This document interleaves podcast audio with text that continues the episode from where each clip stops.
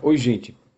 Hoje eu gostaria de trazer uma palavra diferente e, vez por outra, eu vou ficar voltando a um dos meus livros favoritos da Bíblia, que é o livro de Provérbios.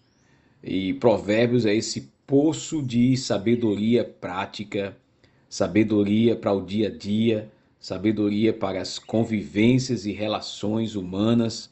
E quem lê Provérbios aprende a viver melhor. Na verdade, quem vive e pratica provérbios aprende a viver melhor. Ah, hoje eu gostaria de ler dois versículos de provérbios que falam do mesmo ponto. O primeiro versículo é Provérbios 17, 14. Diz assim: O início do desentendimento é como a vazão de águas represadas. Por isso, desista da questão antes que haja briga. Interessante, não é? Provérbios capítulo 20, versículo 3, ele dá continuidade a esse mesmo ponto. Ele diz: evitar conflitos é motivo de honra para o homem, mas todo insensato se envolve neles. Ah, os dois provérbios eles falam de que um debate entre duas pessoas que pensam pontos diferentes, ela deve ir até certo ponto. Então, se você é alguém perceptível, você vai perceber que aquele debate ele está virando uma rinha e a coisa está ficando acirrada e chega um ponto que é melhor parar. E o Provérbios 17 e 14, ele diz que é como vazão de águas represadas. A, a imagem que ele busca, imagine uma grande represa, não é? Por trás dela você tem um local seco, ah, um jardim, mas tem uma rachadura ali. Do outro lado da represa, você tem milhões de litros cúbicos de água que, se aquela rachadura ceder, vai destruir tudo. É, então a ideia é não provoque mais do que deve, porque você pode ter consequências é, trágicas. Então, se você está numa briga, um desentendimento, ou uma palavra que eu vi recentemente, uma desinteligência, se você é sábio, você vai saber quando parar. Você vai saber quando desistir.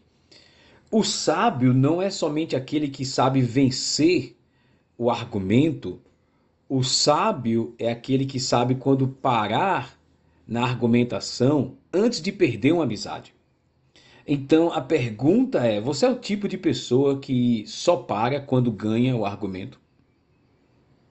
Você é o tipo de pessoa que fica insistindo, insistindo, insistindo, até quando se vê por vencedor do debate? Bem, você pode até ganhar o argumento, mas você pode perder um amigo. Você pode até ganhar o debate, mas você pode também ganhar uma briga.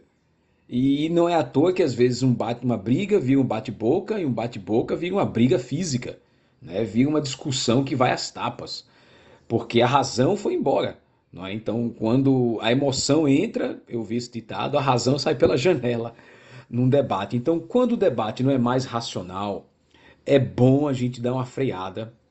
Quando você percebe que em você mesmo o seu sangue está subindo, é hora de se calar. Volte, vá para casa, reflita. Talvez você estava certo e começou a perder o argumento e se, se sentiu magoado, ou você estava errado e se sentiu magoado porque descobriu que estava errado no meio do argumento. Mas é bom saber parar, é bom saber dar, puxar o freio de mão. O, o Provérbios é, 20, versículo 3, ele vai dizer que evitar o conflito é motivo de honra ou seja, é motivo de respeito. Então, se você é alguém que sabe quando parar a discussão e dizer, irmãos, vamos parar por aqui, a gente leva o assunto para casa, fica pensando, mais tarde a gente traz uma resposta, isso vai dar para você uma reputação de alguém autocontrolado, de alguém que sabe quando moderar uma certa situação. Né? Então, isso é motivo de honra.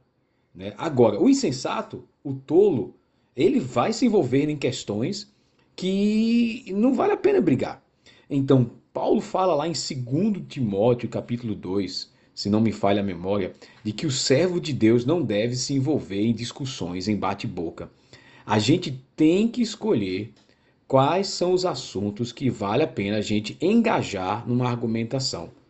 E mais ainda, a gente tem que saber quando parar naquela argumentação para não perder a amizade. Então, eu gostaria de deixar esses dois versículos tendo em mente que nós estamos num ano de eleição, num ano de em que a direita e a esquerda no Brasil estão claras, patentes, são duas ideologias e duas cosmovisões de vida diferentes. Ah, e nós, as eleições no final do ano, né, não somente para presidente, mas governadores, senadores, se, não, se eu estou correto, cuidado com os debates políticos. Se você percebe que a pessoa é, é, é ela é mais um fanático do que um alguém que reflete na questão e só quer aprender e trocar ideias, é melhor discutir sobre outra coisa. Né? Não perca a sua reputação e não perca um amigo, não perca um futuro contato de evangelização para discutir política. Tenha a sua posição política bem fundamentada, mas não perca num bate-boca neste ano que não vale a pena. Que Deus nos dê a sabedoria que sabe parar uma discussão.